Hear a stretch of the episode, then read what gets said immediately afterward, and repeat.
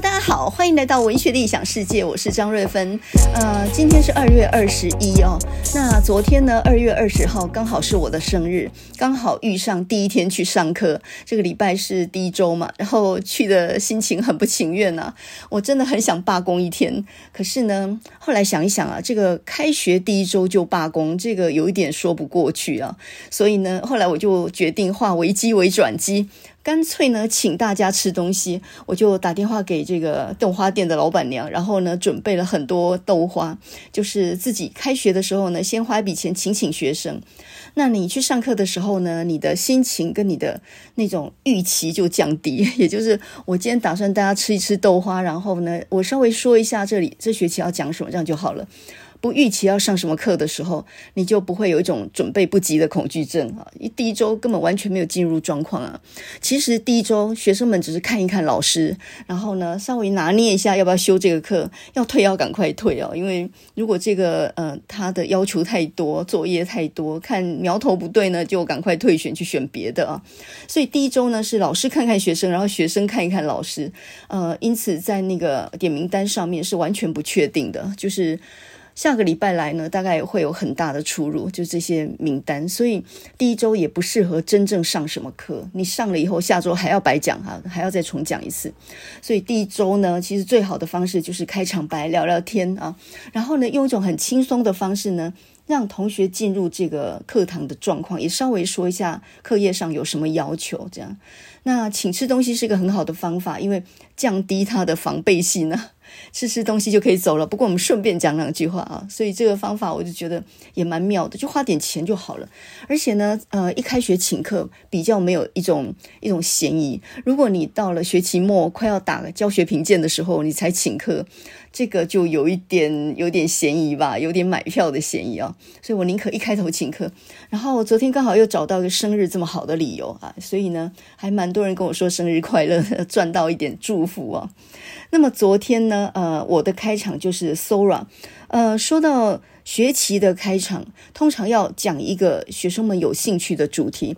你一开场就说了这个课有多重要，作业是什么，没人要听啊。所以呢，上个学期开始的时候讲的是山道猴子的一生。我记得在暑假结束的时候，就开学的时候呢，山道猴子的一生这部影片呢有千万点阅率，然后就大家都在问一个问题，就是这个影片它到底反映了什么社会问题？是年轻人低薪的问题呢，还是学非所用的问题呢？是网络被诈骗的问题呢？所以呢，我去年的九月开学就用这个来当主题。那今年呢，就先锁定 Sora。那么 Sora 这个东西呢，它是一个呃上个礼拜发布的一个新东西啊，这是 OpenAI 他们发布的一个影片生成的 AI 模型。那么说到这个生成式的 AI，呃，两年前。一出来就非常红的啊，引起很大注意的就是 ChatGPT。那么这个东西呢，几乎改变了写作业的模式，当然也改变了呃老师们在批改作业跟出考题的模式啊。那这个东西呢，你可以问他很多问题，然后他会回答你，呃。非常短的时间，甚至可以组合成一篇文章，所以呢，它大量取代了文字编辑跟美编的工作。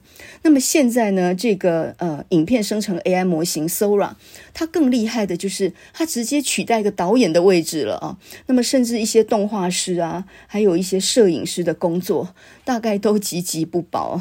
嗯、以前你想想看，如果说你要呃拍一部影片，或者你要当个 YouTuber 的话，那么你可能要花很多时间去找找这个摄影器材啊，然后你可能还要去找演员，你要出动空拍机，还有人剪辑，所以呢，不管长的或短的影片。呃，弄起来都蛮费时间，还要上字幕，所以呢，做影片的成本是相当高的。可是现在呢，有了 Sora 之后，你只要下指令，它基本上就是用 prompt，然后那个也很简单，下一点很简单的文字指令，然后去描述它。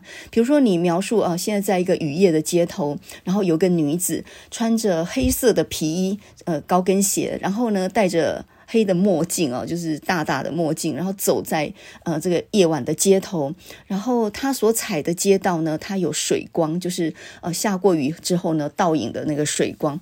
当你这样描述，然后它就可以生成大概一分钟以内的影片。然后呢，栩栩如生，那个效果真的太好了。从 OpenAI 他们发布的一些影片来看，哎，现在还没有对外对外公，就是还没有让大家用。它这个只是一个试试呃，这个模拟的啊，就是释释放的一个影片。那么这里头呢，比如说雪地里面行走的长毛象，哇，那个雪花还有它那个毛的飘动。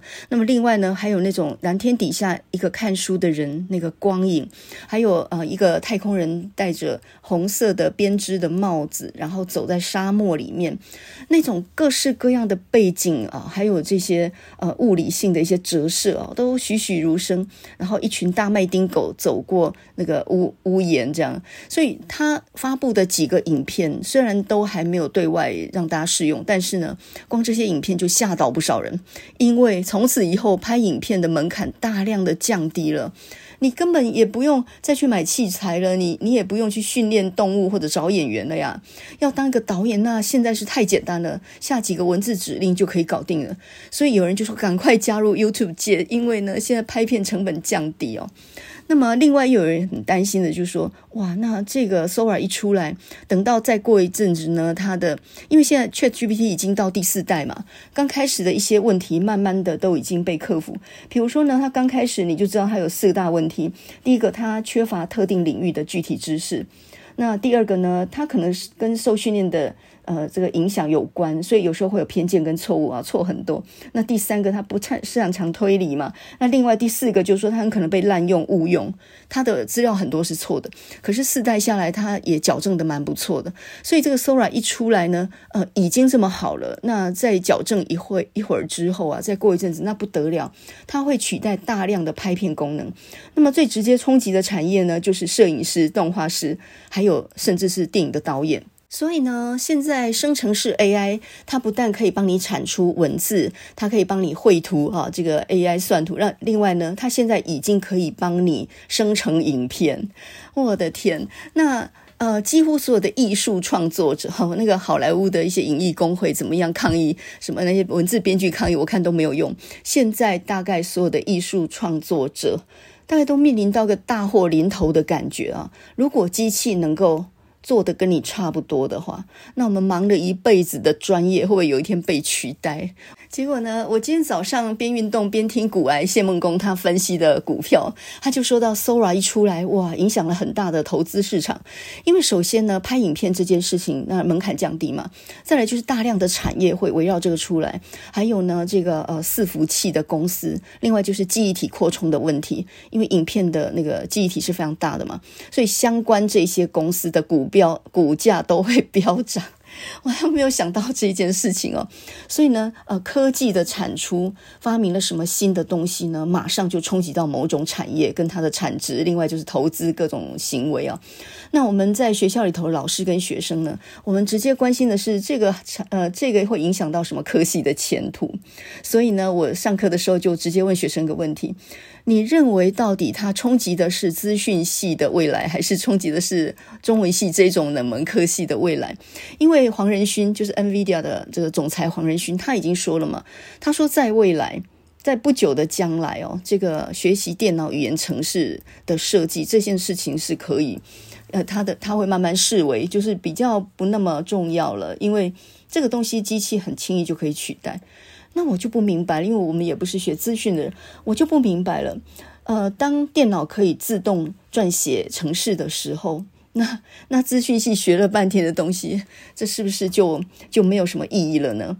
那么反过来说，一向很被视为冷门的、很不看好的中文系，呃，中文系一向都是分数很低，大家认为呃不太实用，在这个社会的需求上是呃那个学用不相符合的，但是呢，如果机器的能力那么高，它甚至可以取代撰写程式的话，那么。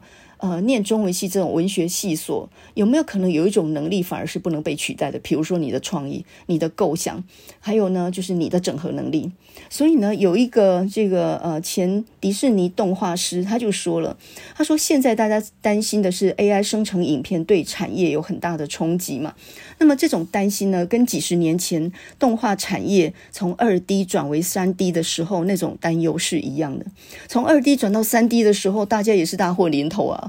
觉得自己的工作整个被取代了，所以呢，科技不断进步，那我们等于是被它推着走的。我们比较想问的，就是说哪个能力比较不容易被取代，或者说哪个能力是绝对不会被取代的？这也就是我为什么会问出那个问题：到底资讯系所学的会作废，还是中文系所学的会比较废呢？呃，资讯系它重视的是技术门槛，不断学新的东西。但是这东西会被机器取代吧？至少部分。但是文学系所所训练的能力似乎比较难被机器取代。比如说你的创意啊，那拿我自己做 Podcast 节目来说好了。我大概呢是在二零二一年的十一月入这个行，所以到现在为止呢做了两年多，现在是第一百二十集哦。大约更新的频率就是每周一次。那我当初其实一开始入行的时候，我上次跟在节目里头跟他讲过，其实一开始呢就是一个莫名其妙的一个意外。呃，就记得二零二一年的大概是七月三十一号，因为八月一号我儿子要上飞机去美国嘛，他要去念博士班，然后就在七月三十一号的早餐桌上。我们都是习惯边看报纸边吃早餐的。那一天一定要赶快吃完早餐，因为要送他去医院拿一个。你那个时候有个 COVID-19 的一个打打完那个疫苗的检体，你一定要呃拿到这个证明才能第二天上飞机。所以七月三十一号的早上最大的呃一个一个事情就是要去医院拿这个这个呃检验的报告单。那那我儿子就说，要是检验没过，他明天就完了，明天就没法上飞机了。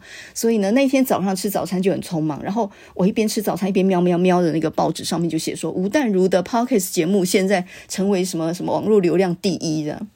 那我那个时候千不该万不该问的一个问题，我就问他说，什么叫 Podcast？因为这个名词怎么常常听见呢？结果儿子呢就非常简洁明快就说，就是网络广播。诶我一听什么网络广播，广播倒是从小听到大，但是不知道什么叫网络广播。他就说，就是抛在网络上面的广播，然后呃，你可以随时下载，随时收听，不受限于时间。我们以前收听。呃，广播节目就是要七点到八点什么什么节目，然后什么呃早清晨六点景广什么早早安之类的那种那种广播节目，你必须要去定点收听，定定时收听嘛。但是网络广播居然有这种随时可以下载，然后什么时候方便听就方便这样的一个作用。哎，我就对着这个行业起了很大的好奇。然后呢，二零二一年刚好也是呃这个 COVID-19 很严重的一年嘛，五六月的时候就就因为这样停课了，全部都在家里面上网络上的课程。那我就听到有一个学生就说呢，因为因为网络上面点名，其实他们都是瞎打混嘛，学生都打混了，大家不开镜头，然后根本都不在线上，他只是打开了，然后人就跑掉这样。那有个学生就说呢，我的。我上课的内容，他都是当 podcast 听。我那时候听听还不明白，后来我现在终于明白了，那就是你根本不守在那个电脑前面，你就是戴上耳机，然后呃，就是把上课听上课就如同听广播那种方式就听完了啊，老师讲的，同学回应的，在课堂上讨论的。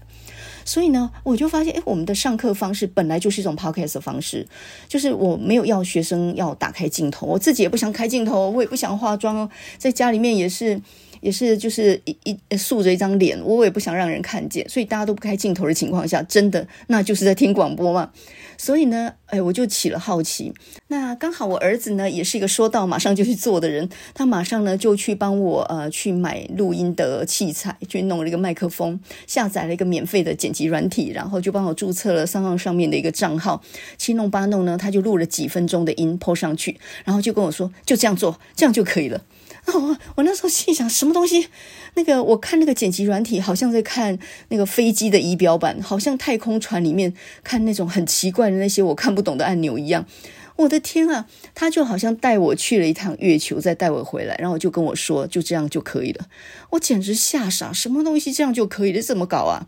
结果后来第二天就上飞机去美国了嘛，留下一个无助的我，看着这一堆东西，我已经完完全忘记怎么用了。虽然我我写了笔记，但是还是忘光光。后来到我小儿子回来教我这个教我那个弄来弄去呢，呃，七月底申请的账号，十一月才真正第一次上片嘛。所以呢，我入这个行就是二零二一年的十一月破第一支第一支那个你那个呃不是影片，就是第一个节目上去，到现在一百二十集哦。那我自己也坚持纪律啊，就尽量都是每周的固定星期三晚上发片。后来才发现，就居然跟老高撞起啊，这不重要啊，这个原先也没有这样设定的。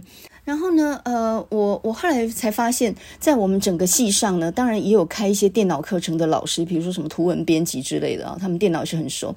可是我这么一个连网络上的呃什么脸书啊、IG 都没有的人，我突然一步呢跨到外太空，突然开始做 Podcast 节目，然后整个系上当然也只有我做嘛，我也才刚开始，所以我一直都很低调，不敢让人知道。那呃那时候的主管呢，知道我开始成立一个 Podcast 节目之后呢，在自导自演、自自呃自说自听之后，他就说：“哎，张老师，你可以来开一个课，教导学生怎么做 Podcast。”我那时候心里想：“天啊，我自己还能不能做下去还不知道呢。”那啊、他就他说了这么句话之后呢，我开始把这个放在心上。如果我们开创了一个新的东西，能够教学生怎么做也不错。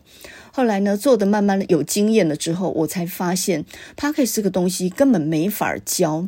这怎么说呢？你可能发现他有创意跟呃技术两个层面。技术就是怎么样让你的音质好一点，什么收音技术啦、剪辑技巧啦，什么这些东西，周边的东西。那呃，这个呃，另外一个就是创意部分。那技术的门槛是非常低的嘛，因为我们又不用上字幕，也没有影片嘛。那但是呢，真正比较难的就是创意，你如何源源不绝有主题可以讲呢？我们当老师的人当然话很多嘛，很会扯，这个是不用训练的了。但是每周要讲一个新的主题。要有内涵，而且还要用轻松的方式去包装呢。就是你里面是有一些内在要表达的东西，但是你不能像讲课那样啊，你必须要用一些轻松的，好像言不及义的，或者说嗯、呃、无所谓而为的那种方式带进去那个主题，这样别人才听得懂嘛，才有办法。进入那个状况，所以呢，做到第一百二十集啊，现在到现在两年多，我只有个结论，那就是创意这个部分是没法教的，而这正是做节目的一个主体。那做 YouTuber 也是一样，你必要有不断的主题的发想，然后再配合技术。技术有很多人可以帮你忙，但是主题是没有人可以帮你忙的。你必须要有很大的创意。那做影片或做声音的节目一样都很烧脑，就是很烧创意啊。所以呢，呃，你没看到现在很多的百万 YouTuber 或者是千万的 YouTuber，国内外都一样，很多节目都收掉了。虽然看的人很多，非常的叫座，可是他没有办法一直持续下去的理由，就是因为现在 YouTube 界呢，他们那个演算法跟获利的方式啊，好像很剥削这些创作的人。一个影片那么多的流量，他的收入也没想象的多，可是你的成本却是暴增的。如果你有个团队在帮你想创意的话，你想想看那个。成本有多高？那我是因为一人自导自演，所以我也没什么成本可言，就就没有员工，我就只有我自己哦，所以呢，就也没什么成本好说的，我就倒不了啊。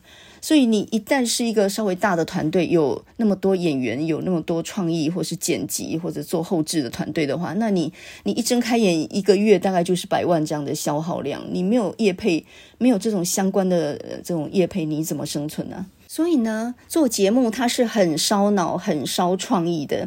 你要不断的产出呢，你真的是精疲力尽到你几乎已经没有自己的生活了。一睁开眼，今天要讲什么？下周要拍什么？然后每一支的流量都都都，呃，就是跟你的收入会有关系。那个压力也非常大，就在就如同看股票的报表一样。像我的话呢，呃，很多人看跟很少人看，我没有太大差别，因为我都没有收益嘛，我也没有开广告，也没有收赞助，什么都没有嘛，所以呢，我就很平常心。那我讲我想讲的，我希望能够对人有益，就这样而已，没有生意行为。那这个东西。作为教学的延伸也没有任何问题，因为我没有收益型，我没卖东西，我没带货的，所以呢，我觉得把事情单纯化反而好做。那回到刚刚呢，我们说到有一个前迪士尼的动画师呢，他说现在大家担心 AI 生成影片 Sora 对产业会造成很大的冲击。那么这种担心呢，跟几十年前动画产业从二 D 转为三 D 的时候，他的担忧是很类似的。可是呢，这个动画师他说，如果你对这个产也有足够的热情，你就自然能够找得出来怎么样去应用这件事的模式。他甚至还说，你自我表达的能力反而会被扩大到过去无法想象的地步。自我表达的能力。呃，这句话呢，其实就是我刚刚讲的创意。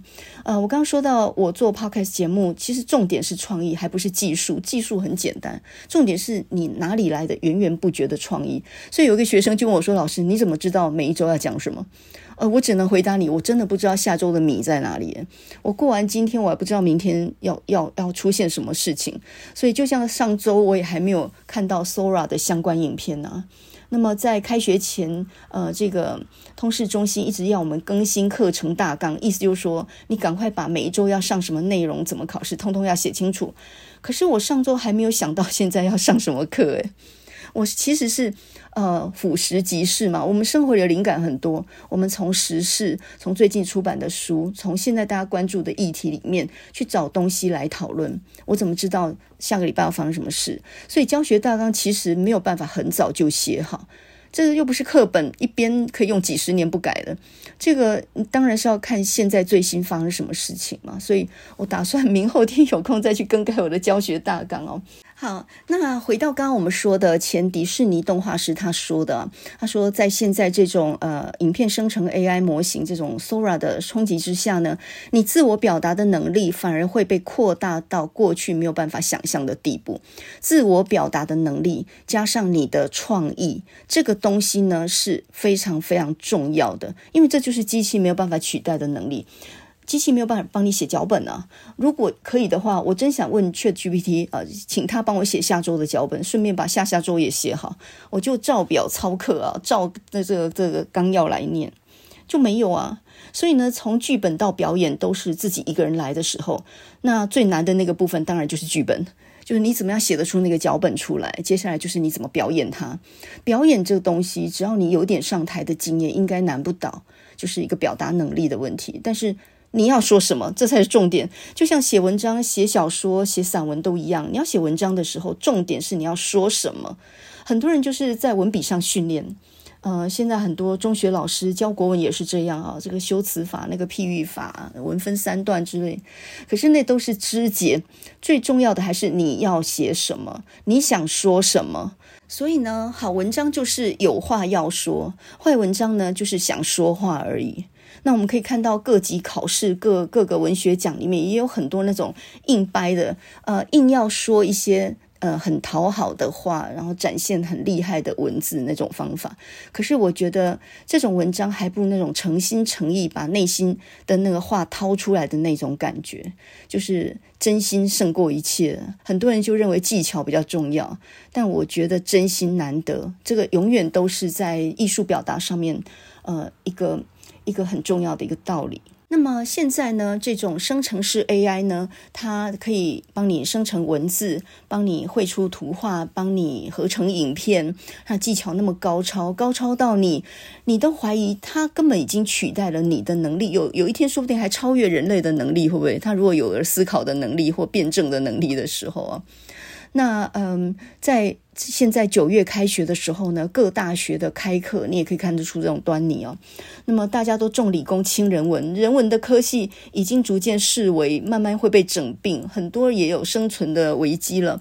所以呢，很多文学系所开始转向 AI，也就是说，现在这个东西热门，那么我们想尽办法呢，让我们自己的系呢，能够学生也学点 AI 方面的这种热门的东西，衔接职场，也免得被淘汰。所以你看啊、哦，现在大学齐开 ChatGPT。的课程列入国文必修。那么以台大的中文系来说，他现在就找了电机系的教授来开一个课，叫做《生成式人工智慧导论》。那么也就是说，把中文系的学生当做资讯系的教。呃，你除了文学这个专业之外，你也开始要进入到资讯领域。以前是可能在通识里学一点吧，学点皮毛。现在是已经正式在中文系里面开课。那么，像东海大学的大一国文也开始加入这样的，呃，就是让学生们怎么样正确使用 AI 这样的课程来作为必修。那另外呢，就是像世新大学，世新本来就比较以传播来来做它的主轴的，然后现在呢，它开了很多课哦，比如说像 AI 与媒体产业啦，生成式 AI 与商业模式创新啊。另外呢，通识课程也有很多认识人工智慧，或者说生成式 AI 应用入门等等，就是。不管你是系上的专业课程，或者是通识的课程，AI 都成为一个关键字。你没有 AI 呢，你没有人工智慧呢，你就你就等于是逊逊毙了啊，就弱爆了这样。然后我昨天在课表上，我就看到有一个学生，他的呃，一般来讲都讲学系跟姓名嘛，那他的学系居然叫做人工智慧学程，我就问他这是一个系还是一个学程，他说哦，那是一个学程。所以呢，现在只要沾上人工智慧，哎，这个就是一个招生的密码，流量密码。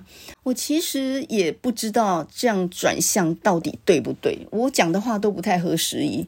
我还是说一下我自己的看法好了。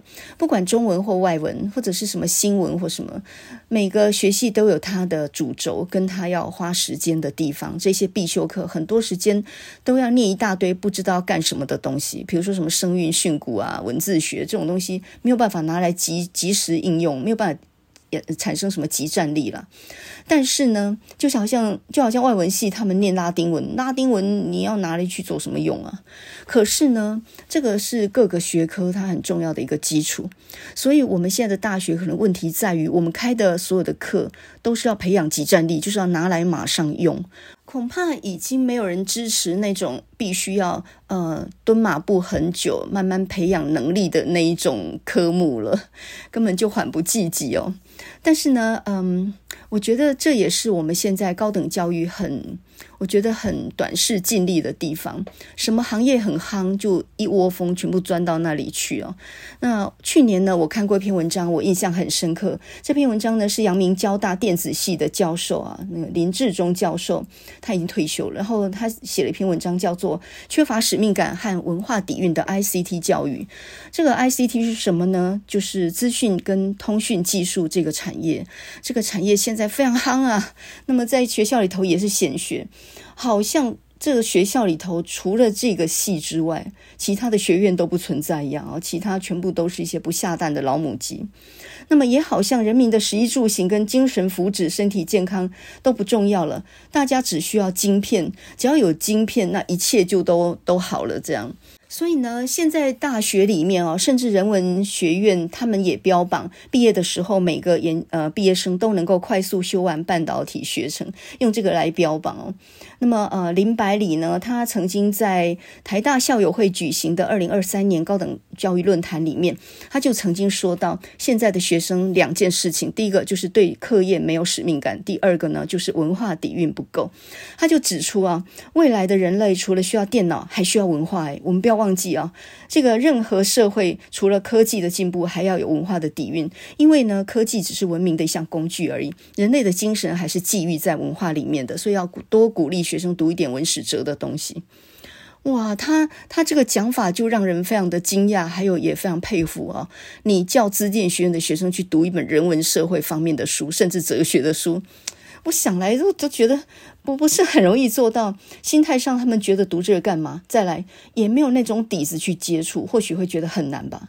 所以呢，一个台大电机系的毕业生，当然也是呃后来在业界很杰出的一个一个老董，他会说这样的话，我觉得是蛮语重心长的。这有点让我想到最近我听那个曹兴诚，他弄了一个 YouTube 节目叫做《知定讲堂》，一天到晚在讲艺术美学什么这种东西。我在想说，学资电的人居然能够涉猎。那么广泛啊，这个艺术史啊、西洋艺术史啊、人类学啊什么，他都有兴趣。我觉得一个好的教教育应该是要培养全人，就是你有某种专长，但是你还是一个非常博学多闻，然后对什么东西都有兴趣的人，就是物质跟精神都能够兼顾这样的人。我觉得这种教育才是成功的嘛。那么现在呢，大家都讲究要培养 AI 的即战力，马上就能够战斗的力量。可是我倒觉得，技术门槛降低以后呢，创意反而是非常非常的重要。就像刚刚我们提到的，就是你的表达的能力，你的创意是会非常非常重要，重要到超过你的想象哦。所以呢，我有一种逆向思考法，就是大家都一窝蜂的往那边钻的时候，我反而看到有一部分是很稀缺的资源。现在能够教这种嗯 AI 人。人工智慧的老师，我相信很多嘛，这些资讯系的、电机系的老师一定很多。但是整个学校能够翻得出来一个老师会带领学生看新书的吗？尤其是文学类的新书，书要带着学生看这种书，你必须自己看过，而且要相当有兴趣，而且你这个学期还不能够抄袭上个学期的课程。每个学期规定的新书是要与时俱进、不一样的，也就是你要追着新书跑。有谁能够做得到呢？我倒觉得这才是稀缺的资源。你要学生看，你自己也得看啊，甚至你要你得比他更早看。我有时候介绍新书，都已经介绍到下个月会出的书了。那这种未来书，然后有学生就问说：“都还没出，你怎么会知道这个书？你怎么看完了呢？”因为我我们写书评的人，有时候有一个方便性，就是或我们有时候会能够拿到出版社给我们的一个。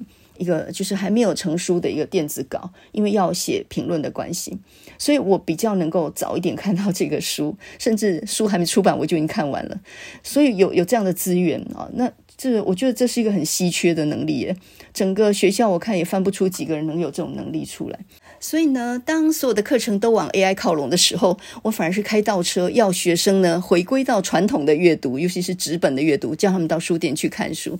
那当然，我也会介绍很多新书让他们看，引起他们的兴趣哦。然后我我就想到那个谁。股神巴菲特啊，他的投资理论，他说投资是一个很漫长的过程，你不要想要短视尽力，能够呃在那当冲，然后获取暴利，这种都不长久，然后它风险非常高，所以他说投资其实就你要有够湿的雪，还要有一条够长的坡道，这个就是他的滚雪球理论嘛。那么阅读跟投资是一样的，它都是要一个很长的坡道。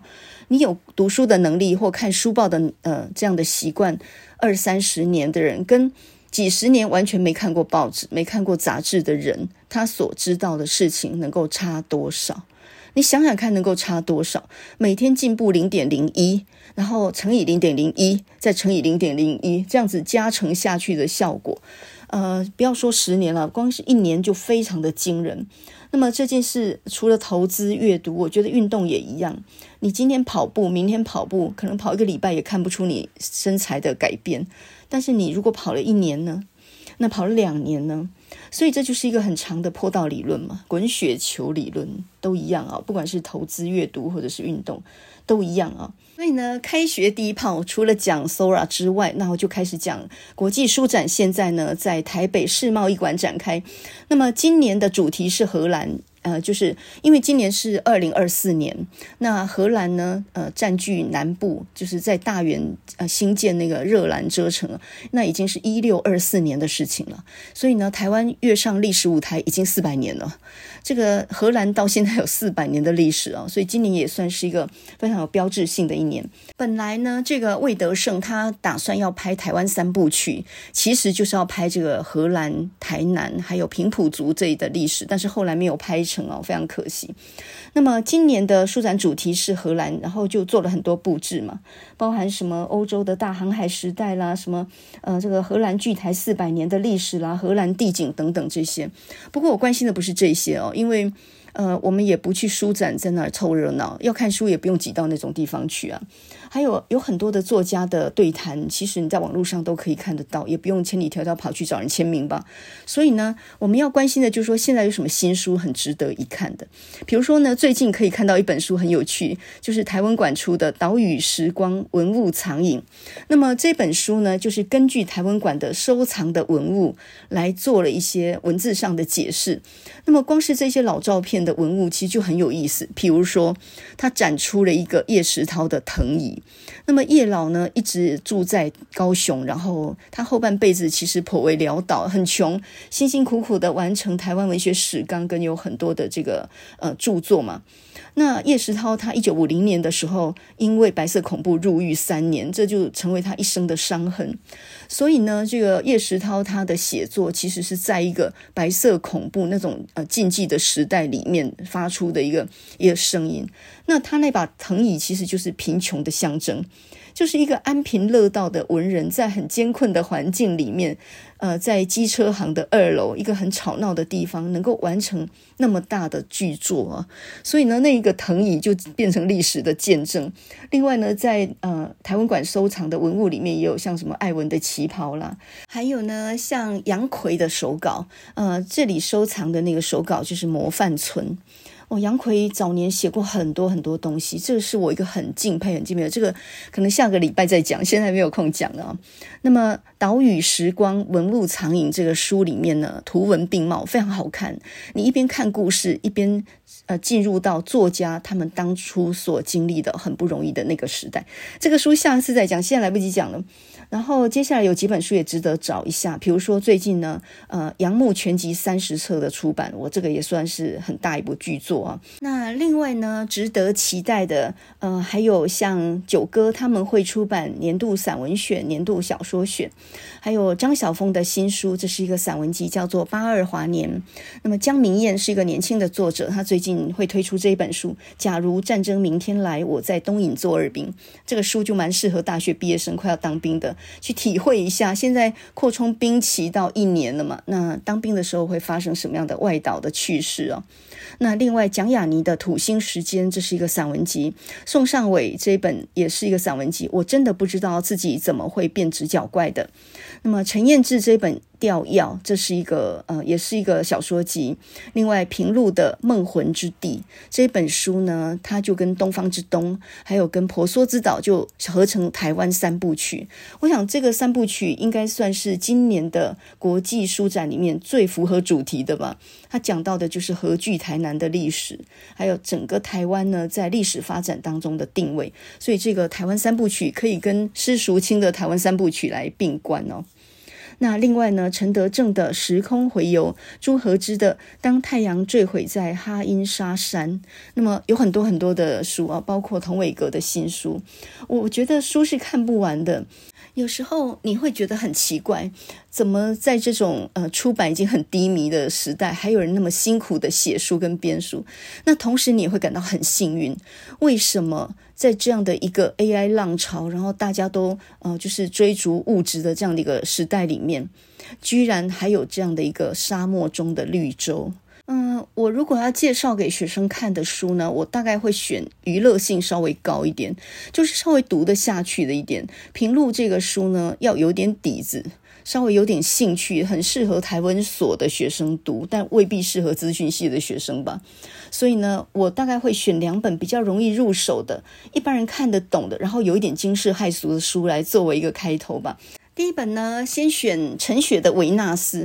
那么这本书是一个短篇小说集哦，这里面呢写了很多的跨性别的恋人啊，还有人工生殖啊、人工受孕啊、家多元成家啦，还有这个呃召妓买春啊、网络一夜情，就是你觉得那种光怪陆离那种那那种事情，如果你想要看一个社会娱乐性的话，那么这一本小说真的会让你突然之间醒过来哦，可以醒脑的。那么另外一本呢，就是林文心的《满花》这本书，就讲到很多女性的处境。呃，成为一个成年女性之后，你不断会被问到你到底要不要生小孩。不管你结婚没有，你总是要面临到你要不要有一个小孩这样的问题。那么《满花》这个书名呢，为什么叫满花啊？因为满花它是来自于拉丁文的词汇，它其实讲的就是一种重瓣花。那么这种花有性无欲，它是它是透过扦插来繁殖的。所以呢，它就是隐喻呃不生小孩的女性，或者说对于生小孩这件事情还犹豫不决的女性，她心里面的彷徨。这个世界上不是只有做了母亲才是完美的女人的。呃，我们先来讲陈雪这本《维纳斯》好了。呃，《维纳斯》这本小说，它其实是一个短篇小说的合集哦，它很多篇。那这里面呢，写的都是呃非异性恋的，就是有很多是嗯，如果你是很保守的、很道德派的，你看了以后会觉得真的是惊世骇俗。不过，因为我看陈雪的书看的也蛮有一点资历了，已经见怪不怪啊。比起她早年那种恶女书啊，还有。这个恶魔的女儿啊，这些，那这已经都没有算什么。那么陈雪呢，算是辛辛苦苦写了二三十年的一个作者，非常的努力。他也几乎是用量产的方式，两三年就出一本书那种方式啊，各种方式都尝试过。前年呢，他有一本叫做《少女的祈祷》，我觉得这本书介于散文跟小说之间，把他跟他母亲之间心里面上那种那种纠葛，我觉得说得非常好。家庭带给他很大的伤害，那么母女关系尤其是一个很大很大的创痛啊！他仿佛一辈子都在寻找一个不存在的母亲，所以《少女的祈祷》这本书我觉得蛮成功。那去年呢，他又出了一本写作课，真的掏心剖肺的告诉初学者，你要进入文坛，要开始写作的时候，要放弃哪些坚持？你要每天不要超过两千字。呃，当人家不看好你的时候，你要怎么样说服自己继续写下去？所以这个写作课，我觉得写得很不错。那么今年很快又推出这本《维纳斯》。那《维纳斯》这本小说呢，它是号称献给所有求爱不可得却依旧努力的人。呃，看起来非常平实，可是它里面的内容还是一样，就是一些很怪的人。那陈伯青帮他写序的时候就说，这本书呢，简直就是怪美的，又怪又美。他说：“陈雪的小说容易单宁，也容易移情，切记，嗯，单身一人阅读，因为这不容易。那另外，他说陈雪的魅力呢，也在于他让你觉得有那么一刻，你自己也是一个不一样的人。”就是如果你的性别取向跟别人不同，很多时候别人视你为怪物，但是你会在这样的书写里面，在陈雪的笔下找到一个同体感，就是有人能够理解你的处境哦。比如说呢，这本书的第一篇就叫做维纳斯。那么维纳斯当然是个女神嘛，我们都知道。呃，这里头就讲一对恋人啊，的男的跟女的。可是呢，他们两个都是变性人。东树他是女生变男生，然后凤凰他是男生变女生的，所以两个人的身材不一样。那他们在镜子里头呢，呃，当他们脱掉。外衣，然后在镜子里头观赏自己的裸体的时候，你身上有我没有的东西。两个人合体在镜子里面互相互相抚摸的时候，就变成了一种完美的境界，就是就达到了一个这怎么讲，天人合一吗？总之呢，维纳斯。呃，表面上是那么美的，但是却是两个有缺陷的人哈，所以他这里头就说，没有什么是真正天生的，天生也不不一定比假的真实。啊，另外有一篇叫做《那个人的脸》，呃，这是写成小说的模式，但是后来他在脸书上面呢，他用散文重写了一遍，叫做《那不是你的错》。那么这一篇他写的是一个女生被闯入的窃贼伤害的故事，那当然就是身体上的伤害。所以呢，呃，他是用小说写了一遍，然后呢，再来用散文再告白了一遍。这个故事的开头是这样的：那是个星期天的下午。凌晨才下班，睡到中午才起床。简单梳洗之后，换了衣裳出门，骑摩托车到大学区去吃过午饭，骑车回来，打开铁门进屋，想到要拿录影带去还，已经打包好的录影带就放在书桌旁边。他想顺手抓了就走，他把门开着，然后呢，到那个呃书桌那边去拿打包好的那个录影带，连鞋子都还没脱。他提起袋子，正要关上门走的时候，他回过神来。那个人已经在屋子里了，且不知道从什么地方拿出了一把菜刀。我这一个故事从用这样的方式开头，真的很吸引人读下去。我那后面发生什么事，你自己就可以想象了。那么曾经被伤害过这个事情，恐怕是一个烙印，对女生来说是没有办法抹去的阴阴影吧。哪时候哪一天一个人住在家里的时候，也会回忆起那样恐怖的一个场景哦，成为终生的伤痕。所以在陈雪的《维纳斯》这本小说集里面，最后一篇，它就是呃呃，它的篇名叫做《那夜那么深》，它就是讲到九零年代。他们曾经在温州街那一带呢，就一群文青常常聚会喝酒，然后在聚会当中呢，就各各自说出自己的心事。故事里面的女主角叫做安娜，她有一个恋人哦，但是呢，在那些跟朋友的聚会里面，呃，他有一次居然说出了没有跟恋人或自己的亲友说过的一个伤痛往事。他喝了酒之后，他居然对那一些人就说出：“我被伤害过。”然后瞬间，所有人都沉默，因为大家都知道那是怎么一回事。然后后来就有人去拥抱他，他不晓得自己为什么泪流满面，为什么会在一群陌生人当中居然讲出自己隐瞒了多年的心事。我被伤害过，所以夜那么深这篇小说，其实你跟那个那个人的脸这篇一起读的时候，你就知道陈雪其实把自己自身的经验化为了小说的原料。那那这两个事情就是很吻合的哦。他被伤害过。那在《夜那么深》这篇小说里面，你也可以看得到陈雪她自己的倒影。因为呢，在这里面女主角叫安娜嘛。那安娜她是一个从台中搬到台北去的一个作家，就跟陈雪自己的自身经历是非常吻合的。然后，嗯，这篇小说呢，比较有点散文的味道，有点老式文青。的那种温州街行游的那种感觉啊，走过书店，走过服饰店，走过咖啡馆，这些店都是以前文青常去的地方。那就在这种地方呢，他认识了一群年轻的写作的朋友，他们常常聚在小酒馆里面，然后喝醉了酒以后就互诉心事嘛。呃，小说里面他就写到，他们说的话，说过的故事，那些拥抱，就好像高粱酒灌进身体里。但是得到的不是麻痹，而是一种近于爱，不，那确实就是爱，一种纯度极高的友爱，确实让他骗过死神，并且熬过了最绝望的岁月。另外有一篇呢也很妙的，就是在旅馆里面召妓的故事哦。那么这个故事的女主角还是叫做安娜，她很喜欢用安娜这个名词哦。那这一篇呢叫做《我身上有你看了会害怕的东西》。诶，到底什么东西是我身上呃你看了会害怕的东西呢？那么故事的主角是阿龙啊，女主角叫做安娜。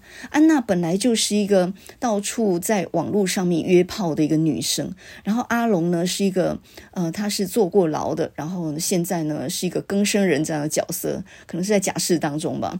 然后阿龙是在旅馆里面等的，那安娜呢是他们联络好了之后去敲旅馆旅馆的门嘛。然后进去之后呢，两个人开始以后呢，这个阿龙先说了一句：“我身上有你看了会害怕的东西。”安娜就说：“没有什么我看了会害怕的。”那后来呢，呃，才你才知道到底什么东西是你看了会害怕的。原来阿龙身上呢，他全部都是刺青，他那个刺青呢，就是前面是全部，然后后面也是全部的，全身都是刺青。那当然是在狱中所刺的嘛。那这个整个故事哦，其实你看起来就是一个很情欲横流的故事。但是哦，这个陈雪她小说里面写的很多光怪陆离的，什么乱伦的啦、不伦的，各式各样。你看她以前写《附魔者》的时候，那个一个女孩子，年轻的女孩子跟一个叫叔叔的人，然后展开了一段那种非常非常呃，就是非常单腻的一段这样的肉体的关系的时候。那个简直有点像是情色小说啊！可是呢，当陈雪写到那种性爱的场面哦，接近一种宣泄式的欲望的时候，她其实内心是对爱的呼唤跟渴求。那这就有点像是我们看蔡明亮的电影叫做《爱情万岁》，那里面杨贵媚不是演一个售屋小姐嘛？她到处看，带人去看房子，是这样的一个中介。然后有一次就跟一个看房子的房客呢，就就在很空的一个房间里面就发生了关系。然后因为她本来就是。常常用这种方式宣泄肉体上的需求的结果，下一个镜头就是他一个人走着走着，一直流泪，一直哭，大声的哭，然后走到那个呃，就是台北新公园那边有有一个广场，上面有一大排空的椅子，他坐在那边一个人哭了整整两分钟。听说是一镜到底的哭，是真哭的那种方式。我年轻的时候看这个电影，我不懂为什么，就是你那么单溺于身体上性欲的一个人啊、那你为什么会在呃，就是结束那样的一个一个一个短暂的这样一个身体的这个这个。结合之后，然后你你一路哭得那么厉害，其实他写的就是一种心理上的绝望，就是用一种情色的场景来写心理上的绝望，就是因为肉体上过度的宣泄了，然后你心理上反而感到特别的空虚啊。所以陈雪的小说呢，你把它当 A 书来看的话是不对的，他写的是内心的恐惧或者绝望。所以呢，难怪陈雪在自己这边短篇小说《维纳斯》里面，他的序言里面他就写说，他总是擅长在丑怪的事物中找到美，在最浪漫的时刻感到恐怖。所以呢，如果你的生活太过平淡的话，我建议你找这个维纳斯这本小说来醒醒脑。那么这本小说里面，除了我刚刚讲的那几篇啊，我身上有你看了会害怕的东西，那个人的脸，还有呢那一篇作为最后一篇的夜那么深之外，还有很多蛮好看的篇章哦，比如说男孩为我唱首歌，无有之物，我看见死亡的颜色，飘荡之歌。还有呢，《歧路花园》这些篇章也都写得很不错。那么这本书呢，呃，吴小乐帮他写了一个序，写得不错，叫做《以性逼近心，以身体投影生命》。就是表面的情欲底下，其实他讲的就是生命中的绝望。所以，如果你看很多陈雪的书，一起看下来，你就发现那种宣泄、那种苦闷是有原因的。那么，当你没有同样的生命经验的时候，你无法正确的去衡量他所感受的世界啊。那么，呃，另外一本我觉得很好看的书就是林文心的《满花》这本书，我是坐在书店把它看完的。然后看完之后，真的觉得哇，这个人也真的是太能写了。几年前他的《游戏场所》这个小说呢，就已经得到林荣三文学奖的小说首奖，他好像也得过散文首奖。总之非常厉害。那么林文心呢，他现在念台大中文博士班，应该还没有念完。然后他是台中北屯人哦，所以呢，他的生命经历跟陈雪很像。台中人现在在台北，他们都擅长写女性。然后这个林文心又让我想到郝玉祥，呃，他特别会写女性的身体这个部分啊。那么女性从小被教导要爱干净，可是呢，她的身体永远都是被男性弄脏的，被整个社会弄脏的。他整个小说其实常环绕这样的一个主题哦。那么《满花》这本小说现在呢，用五篇短篇来讲身体，也就是生与不生、生育这件事情对女性的影响。结果呢，这本小说不意外的就找李新伦来写序，他 当然也是非常适合哦。李新伦他这几年的写作也常常环绕着女性的身体跟呃伤病这样的一种书写。然后林文心当然比他年轻得多，呃，林文心现在应该是还没有结婚的一个年轻女性这样的状态嘛。然后他呃，先来讲一篇叫做《长生万物》这一篇呢，在诠释母爱这件事上面，简直让你不寒而栗啊。那这个故事呢，一开始就是有一个女人，然后这这整个小说没有讲讲出她姓什么名什么，就是一个没有姓名的女人。然后她是旭哥的老婆，是咪咪的妈妈哈，呃，她就是。有点像是八十二年生的金智英那样，她就是一个柔顺的女子。大学毕业之后呢，认识了她的男朋友，后来成为她的丈夫，就是旭哥。那么她总是听旭哥的，在他的安排底下，有了一个美满的家庭，生下了女儿咪咪。然后呢，从小非常很这个很认真的照顾她，就跟一般的妈妈一样，也疼爱她的女儿。然后长大之后呢，啊，照顾她的一切，送她去好的幼稚园，陪伴她长大，啊，送她去学校，带她回来等等。这一切都是跟一般人母女一样的，但是只有在她自己的心里知道，她并不爱咪咪。诶，这这个地方就有很很大的蹊跷了。哪有一个妈妈不爱女儿的呢？这好像很违反世俗吧，很违反常识吧。但是我们认为母亲一定爱女儿，这个也是太理所当然吧。所以这一篇小说里面，他就讲到一个妈妈，她呃，按照一般。人的方式去对待女儿，好像一切都是正常的，这是一个幸福的家庭。可是母女之间的感情，它其实就是很疏离的。后来这个小说结束在什么地方呢？结束在一个莫名其妙的点，就是咪咪渐渐长大成青少女之后，开始有了自己的隐私权，捍卫自己的隐私权。然后有一次呢，这个这个女人就这个妈妈，只是为了进去去清理她的垃圾桶，倒掉一些杂物而已。结果咪咪发现她妈妈进入自己的房间，她。非常暴气，然后就母女展开了很大的冲突，后来就开始冷战，他饭也不出来吃了。隔了一天一夜，他留在桌上的饭还是没有动过。他去敲咪咪的门，完全没有回应。外面的落叶，外面的阳光都如同平常一般，那么样的宁静。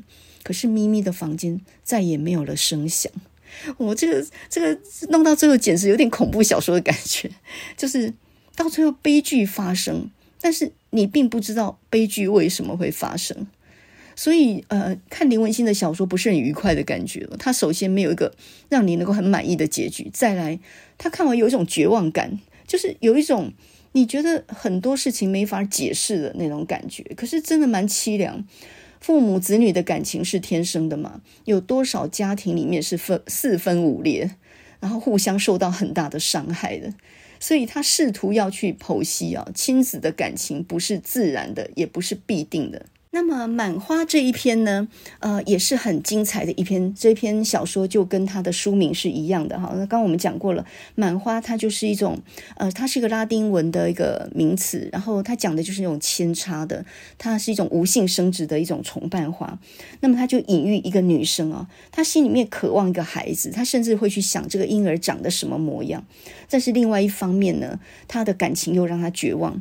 那么这个故事呢，是一个女大学生，她跟她的男朋友。住在一起同居哦，在感情还很甜蜜的时候，他们一起收养了一只猫。这只猫的名字叫做 Lily。那么跟很多的情侣一样，后面呢就爆发了很多的争吵，关于要不要生孩子、要不要避孕这件事情呢，男生跟女生的想法是不太一样的。那么女生的心里面其实也是蛮犹豫的，她一方面也很想有自己的孩子，能够稳住这段感情啊。很多人女人都是希望用孩子来稳住这样的关系，那同时她又很担心自己。是否可能成为一个好的母亲？所以呢，在就这样的犹豫当中，两个人的感情产生破裂。然后呢，这个到最后争吵之后呢，女孩要搬出男孩的住所。这个时候，她顺便把猫就给带走了，就是不告而取，就把它带走。后来男孩子发现之后呢，就恶言相向，打来呢这个这个咒骂他，然后要他把猫还来。这样，然后就在这个过程里面呢，这个女生她一方面又担心怀孕啊，因为分手了怀孕，这可糟糕。了一方面呢，又忍不住去想，如果我有个孩子的话，那长相应该是如何如何的。你看，在这个地方，女生就产生出了很大的一个心里面很大的纠结：你养得起孩子吗？如果没有婚姻，你还要这个孩子吗？一切都是不确定性。然后呢，就在呃这个男孩来锁猫，然后对他恶言相向之后，没多久，女孩呢就发现呃大腿当中一股热流，她的月经来了。然后呢，终于结束了他所有的烦恼跟幻想。那么这个故事里面结合了猫，结合了他的幻想，结合了他的生理期，结合他对于呃有有没有小孩这件事的曾经极度盼望，然后后来的失望，包括他的爱情也整个绝望，就两个人分手告终。那么这整个故事其实也是很绝望的一个故事。林文心这本《满花》很好看，可是我觉得它比较适合成熟一点的女性。如果你是一个年轻的高中女大生，我觉得还有一点有一点早，看这个书还有一点沉重哦。这本书里面呢，有一篇叫做《沃土》，还蛮有意思的。他讲一对女同志，然后她想要成为母亲，所以呢，为了怀孕做足了准备，结果到最后是出车祸。那中间呢，打针吃药补充营养，想尽各种办法想怀孕，结果没有想到车祸把一切都给结束了，所以不是你想要就有这个机缘的。那或者说呢，呃，你刚好有这个机会的时候，但是你却不想要。人生有很多没有办法重来的选择题。所以呢，看林文心这一本《满花》，如果你认为这是一个女性主义觉醒的一本书，我倒觉得未必。就好像我去年看呃那部很有名的电影《芭比》一样，我看完没什么感觉。很多人心目当中的女性主义都是理论派的，可是我真的蛮建议你去生两个孩子，把他们带大了以后，你再来谈女性主义。当一个女性她决定当母亲的时候，并且熬完整个过程之后，她对女性主义的想法会改变。所以，呃，很多没有结婚的、没有生育的女生来谈女性主义，我是觉得还是等你们生养了孩子以后再来谈吧，你的想法会不一样。那我们今天呢，在开学的第一周啊，我们先谈到了 Sora，就是影片生成的 AI 模型。呃，谈到它强大的绘图跟它的拍片功能之后，想到什么样的职业会因为这个受影响呢？到底是比较偏重创意的文学系所，还是比较偏重技术的这个资电系所呢？很可能，呃，如果你的能力高于机器的话，你怎样都不会被取代吧。但是如果你是中下阶这种能力的话，很可能在这样的一个浪潮当中是会被淹没的。呃，另外呢，我讲到我自己做自媒体的经验，我觉得技术其实是很简单的，但是难，真正难的还是创意。你要要怎么样有源源不绝的想法？谁能告诉你怎么样才能够产生源源不绝的想法？这没有任何学校可以教你，你必须是要个自己就是一个非常好奇的，到处去收取资讯。你有很多很多源头活水能够进来的这样的，你你要有输入才能够输出嘛。所以说烧脑烧创意，那是因为你不断要输出的时候，你你没有进账，你当然就会枯竭。所以做任何影片，我觉得重点还不是你有没有够足够的收入去生活，就重点是你如何能不匮乏。那在这个世界上要保持不匮乏，那就只有不断的输入。你喜欢接受新知，你有你有接收的管道。所以我认为，呃，培养学生读书的习惯比。让他们花很多时间去接触电脑，还要更重要。当然有时间的话，两个都加强是很好的。可是有时候我们必须要取舍嘛。所以你想想林百里说的话，呃，他真的算语重心长啊。而且他面对的台大学生已经算是最精英的、最资资优的这一群了吧。他认为学生的文化底蕴不够，也就等于说整个社会不注重精神方面的文明，所以科技再怎么发展，其实也还是人类的工具嘛。我觉得这个话真的是值得所有教育界的老师们或者是学生们好好想一想。那我们读了陈雪的《维纳斯》，还有林文欣的《满花》这两本短篇小说集之后呢，我们也读了陈雪笔下那篇呃很有意思的小说，叫做《我身上有你》。你看了会害怕的东西，原来就是这个刺龙刺凤的阿龙啊！他一脱衣服呢，马上就看到他的标志啊。那么看到他全身刺的那种那种图腾，当然你就知道这种刺青一定是在监狱里面蹲过的人嘛！哈，我这样的人，那你为什么会想要跟我在一起？这其实就是两个绝望的人互相的安慰嘛。所以我身上有你看了会害怕的东西，那指的就是刺青哦。那每一个人其实精神上也有刺青，就是你你精神上所固守的一种价值观吧。所以作为一个文学人，我觉得我身上也是有一个刺青的，那个东西也是很难抹灭，它刻在我的心里面。呃，我比较重视精神方面的东西，其实物质的东西我，我我感觉比较不能造福我。举一个例子。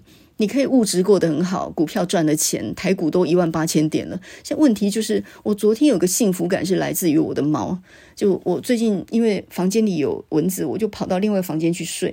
然后睡在那个房间里面的时候，我把门打开呢，本来猫没跟我睡在一起的，结果我打开那个门呢，三更半夜两只猫就跑来我旁边呼噜，然后我就听到它们的声音叫咕噜咕噜咕噜咕噜，然后它们在闻我身上的味道。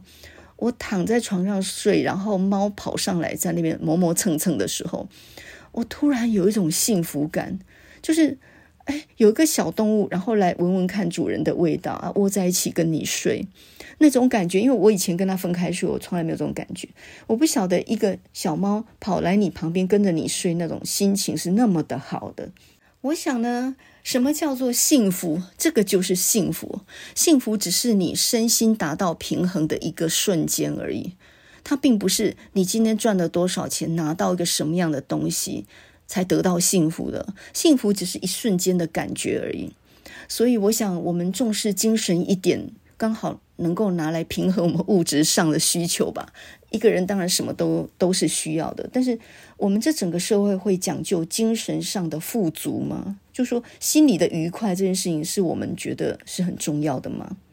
所以呢，这个我的节目里面呢，常常讲一点书，然后讲一点时事，然后分享一点概念，有时候也听一首歌来作为结束，因为我觉得音乐改变心情是很直接的，而且是非常迅速的啊。呃，你身上有别人看了会害怕的东西吗？我其实常想这个问题。如果我这个人还有一点点好处的话，如果我这个人会有一点让别人害怕的话，那可能就是我的敏感度跟直觉力跟创意吧。就是我这个人一无是处，我也没有方向感，然后我机械能力很不行，我连罐头都打不开。我看到电脑，我就好像看到看到那种太空舱的仪表板一样，我就就瞬间会傻眼。超级迟钝的，但是我有一种能力，就是我觉得我的直觉很敏锐，我非常敏感，然后我甚至不用你讲一句话，我就知道你的想法，呃，几乎有透视的能力，还有我对事情的连结度非常高，那加起来很可能就是创意跟表达而已。那这东西又教不来，也不是人家教我的，我也没法教给别人，这算不算一种让人看起来有一点有点害怕的东西呢？好，那我们今天呢就讲到，呃，教育其实要兼具一点娱乐性跟教育性嘛。那我们今天就用一首歌来结束今天我们讲的主题哈。那这首歌呢，它是有一种流行性，但是又有一种乡村歌曲的元素。这首歌叫做 Slow Hand，Slow Hand 就是缓慢的手，我们翻译成温柔的手。它其实讲到一个女性呢，她希望她的爱人能够对她很温柔，然后呢，呃。不要讲求时间的快速，要讲究一种心里面的感觉。那么这首歌呢，它的呃演唱的人叫做 The Pointer Sisters，嗯、呃，这 Pointer 就是指针啊，就是时针。那么 Pointer Sisters。他们是来自奥克兰的一个黑人的女性组合，嗯、呃，他们在一九七三年发行第一张专辑，然后这一首呃《Slow Hand》，它这首歌呢是一九八一年的冠军金曲。呃，这个红了非常非常的久啊。那这首歌呢，翻唱的人也很多，比如说像猫王啊，Elvis Presley，他也有一个版版本非常好听。那么女性来合音这首歌当然好听，可是猫王的演唱也是一绝。那么歌词里面讲到，我有时候很厌倦那种快速的步调，我总希望能够把速度放慢下来。我希望一个温柔的情人，他的双手是有温柔的抚触的哈。那么在现在步调那么快速的社会里面，很多时候我们要让自己有一点幸福感。就是要慢下来的，不能一直往前冲。哪里有目标，哪里有钱赚，然后哪里是比较比较流行的，就往那边冲吧。很多时候应该要稳下来，慢一点，然后让自己找到自己生命的方向，或者找到自己幸福的感觉，哈愉快的感觉。那我们现在就来听一九八一年这个冠军金曲《Slow Hand》。我们先来听 Pointer Sisters 他们的原版，然后再来听猫王的版本。一九八一年《Slow Hand》。温柔的手。